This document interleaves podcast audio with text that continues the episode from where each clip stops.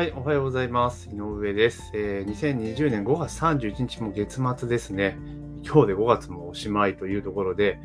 まあね、ちょっとね、早いなっていうふうに思われている方も多いんじゃないかなというふうに思っております。え今朝もですね、ライブ配信を始めさせていただくんですけど、まず最初に告知をさせていただきます。えー、Google マップの設定使いマニュアルですね。こちらの方をただいまプレゼントさせていただいております。えー、動画もしくは音声の、えー、概要欄のところにですね、え URL が貼ってありますので、まあ、そちらの方からご請求いただければなというふうに思っております。店舗集客においてですね、え Google マイビジネスね、Google マップ、Google マイビジネス攻略っていうのはね、もう今外せないような、え状況になっておりますので、まだね、未対応のお店さんとかありましたら、ぜひこの機会にゲットしていただけるといいんじゃないかなというふうに思っております。よろしいでしょうか。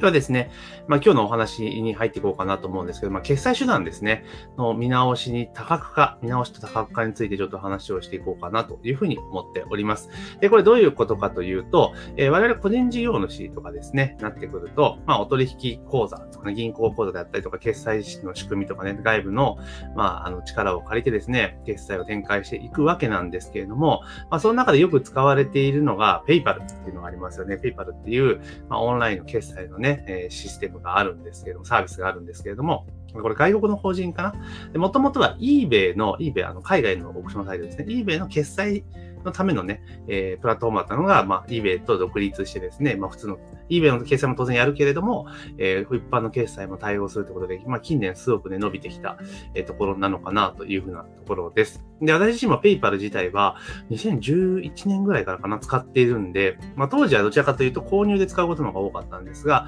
まあ、今は、最近はですね、当然自分の販売とかにも使っているというような、えー、まあ、状況です。非常にね、使い勝手がいいんですね、PayPal って。あの、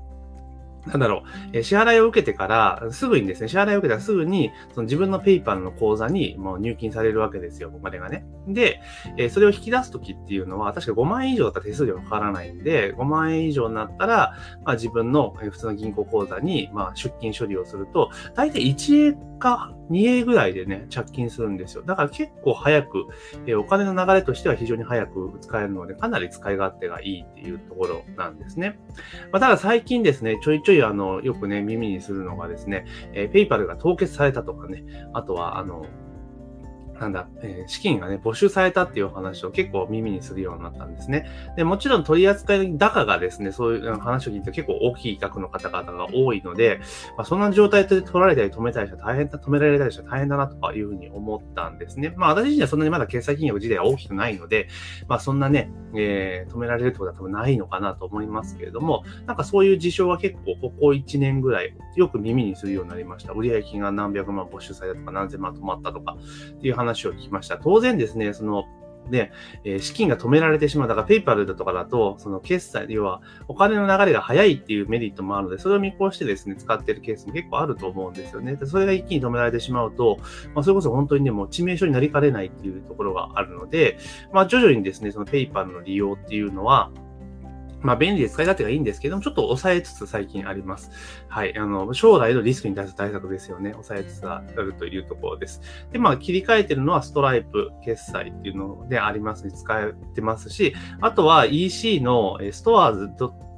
.jp か、ストアーズ JP か、それを使っているというような形になりますね。でそこにちょっとずらしていってるっていうのが現状になります。あともう一点ですね、あの、同じような形で、当然ですね、あの、えー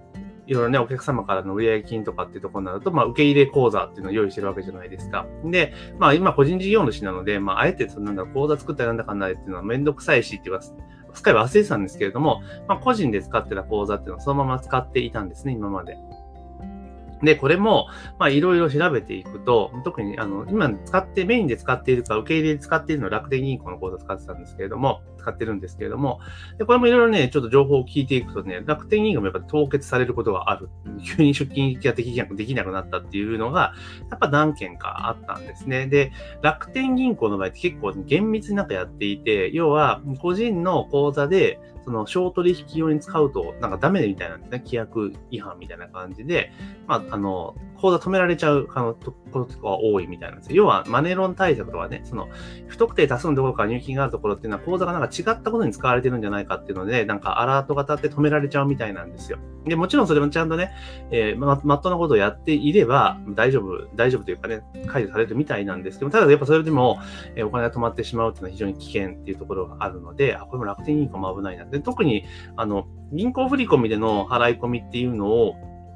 その、えー、楽天コードを使ったわけですね。だから銀行振込での購入の場合っていうのは、基本的には個人名で入ってくるじゃないですか。そうすると、あの、で例えば、えプラットフォームからの入金であれば、毎月とかある一定サイクルで入ってくるので、なんかおかしな動きではないじゃないですか。かそれが突然ですね、あの、個人名でバンバンそのなんだろう、数万円単位のお金が振り込まれてきたら、それは銀行側からすればちょっと怪しいっていうふうに考えてもおかしくはないですよね。うん。なので、当然販売してるね、コンテンツの価格帯がやっぱ数万円するものも売ったりとかしていますので、それを考えると、まあそういうふうに捉えかれないんだなっていうリスクがあるなと思ったので、えー、ちょっとですね、ここはもうあえて、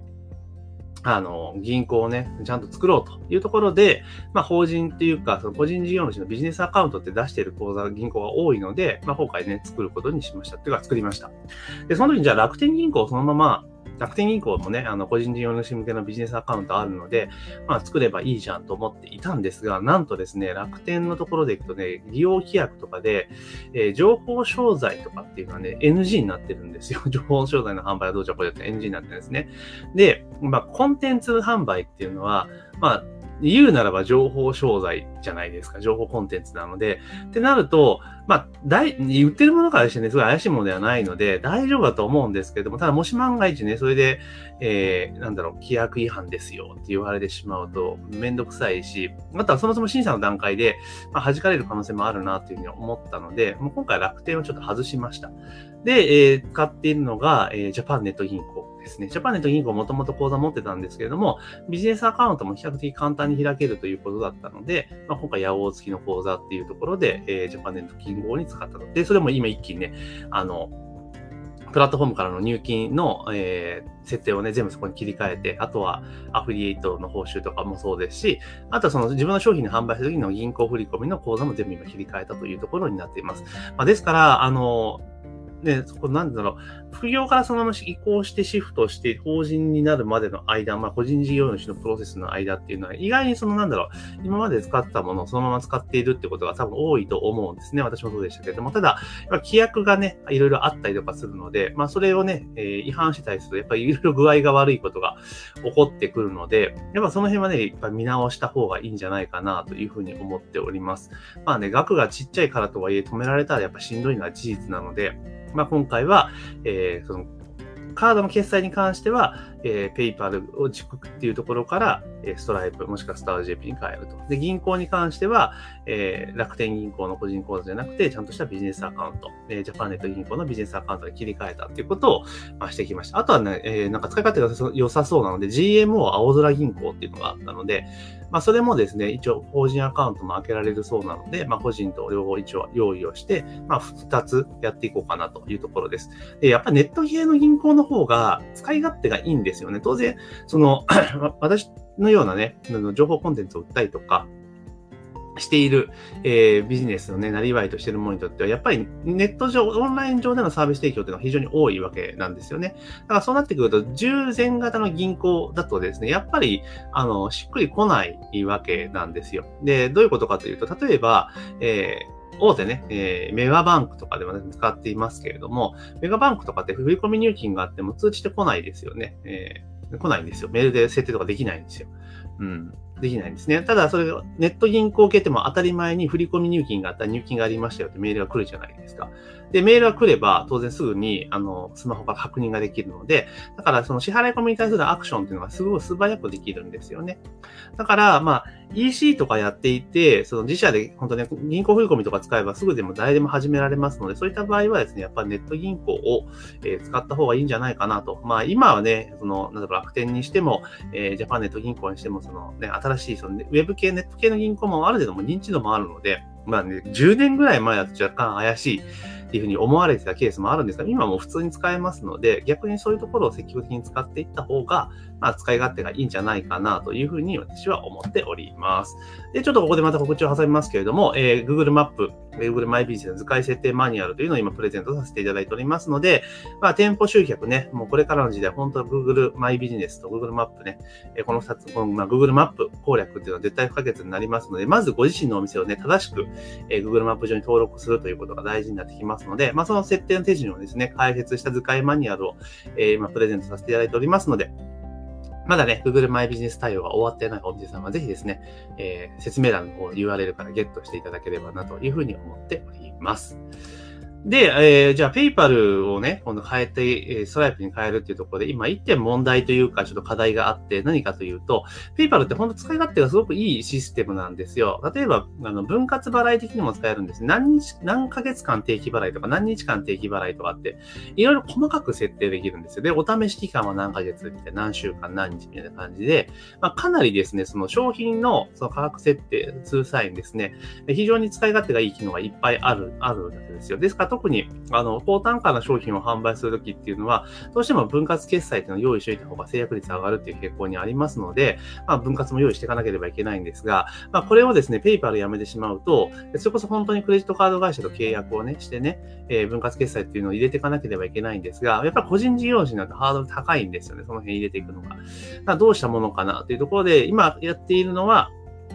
えー、まあ、一括決済で購入いただいて、まあ、その方に、まあ、ご自身のカード会社に電話していただいて、分割払いに切り替えていただく。もしくは、え、ストライプ決済の定期払いっていうものをですね、活用して、ま、分割、疑似分割みたいな感じでやっていくと。ただ、その場合っていうのは、まあ、最終支払い月の決済が終わった段階で、まあ、こちら側で決済のね、あれ止めなければいけないっていうことがありますから、まあ、そこら辺の管理が若干煩雑かなっていうところがありますが、まあ、口座凍結されるぐらいだったら、まあ、そっちの方がいいのかなというふうに思っております。ですから、まあ、決済に関しては基本線は、えー、まあ、一括払い大前提にして、えー、分割希望の場合は、まあ、ご自身でカード会社に取らせてくださいよというところを想定しています。ただ、えー、これがですね、実際このオペレーションで回してみて、あの、決済っていうかね、販売数が落ちてくるっていう事態が発生したら、やっぱり電話かけて決済するのはめんどくさいっていうところが多いって形なというふうに理解できますので、まあ、その場合は、えストライプを使った分割決済という形で対応していこうかなというふうに思っております。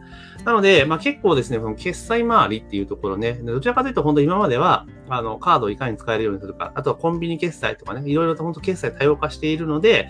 まあそのスター JP とか使うことによってね、そういった、えー、今時の決済にも対応できるってところがあったんですが、まあいかんせんね、その規約違反で止められたお話にならんので、まあリスクを見ながらね、あの、こういう形でちょっと変更していくってことも、えー、大事なんじゃないかなというふうに最近は本当に思って今変えていくというようなところなんですね。なので、あの、もし、ね、結構ね、あの、ネット系とかやられてる方と楽天銀行を使われてる方結構多かったりするんですけども、ビジネスアカウント使ってる場合は問題ないですが、あの、逆に、なんていうのかな、え不特定多数の方からね、あの、銀行振込で直接、えー、代金をいただいてる場合っていうのは、まあ、楽天銀行はちょっとね、まあ大丈夫だと思うんですけど、リスクが若干あるかなっていうところなので、まあ変えていったらいいんじゃないかなというふうに思っております。で、あとですね、その個人事業主の方々がですね、その決済システムっていうところで入れると、例えばストライプとかね、ペイパーもそうなんですけれども、え使い勝手がいいんですが、例えばじゃあ購入者さんにメールをね、自動で送ったりとかするっていうのが、あの、そのシステムだけはできないんですよ。外部のシステムっていうのが必要なので、まあそこですごく使い勝手がいいのが MySP っていうメルマガ配信スタンドがあるんですが、まあそれ使うとですね、結構効率的にできますので、あの、決済ね、その、だから、申し込みのページから、あと申し込まれた、申し込み前の、支払い前の人にメールを送ったりとか、あとはその支払い後の人にコンテンツを届けたりとか、それ全部自動化できるので、もしあの、その辺まで自動化までやりたいって方が考えてられている場合はですね、えー、MySP っていうツールを導入されるといいんじゃないかなというふうに思います。で、その MySP っていうツールもですね、一応動画説明欄に、えー、のリンク貼っておきますので、もし興味ある方はそちらの方から、えー、内容をね、確認いただければいいかなというふうに思っております。でですね、また再度告知をさせていただきますが、ただいま Google マイビジネス、Google マップ図解設定マニュアルというものをプレゼントさせていただいております。で、こちらの、え、マニュアル見ていただきましたら、まあ、すでに登録されているケースもあろうかと思いますけれども、まあ、どういった点で登録しなければいけないのかというところと、あとは、えー、ポイントですね、登録中のポイントなども記載しておりますので、まあ、Google マイビジネスを使って集客を考えられている方はですね、ぜひ、えー、説明欄の URL をクリックしていただいて、え、ゲットしていただけたらなというふうに思っております。というわけで本日はですね、えー決済手段の見直し多角化についてというところでお話をさせていただいたんですけども、メインとしてはねえ、ペイパルと楽天がちょっと危ないぞと いうと気を、使う場合気をつけなきゃいけませんよというところで、まあ、お話をさせていただきました。なので、もしね、あの、この2つをね、使える方多いと思うんです。で、その場合の内容によってはですね、ちょっとリスク回避じゃないですけども、まあ、他の金融機関にちょっとシフトさせたいとか、他の決済手段にシフトさせたりした方が、まあ、安全かなというふうに私は思っております。というわけで、本日のライブ配信は以上になります。、今日も一日頑張っていきましょう。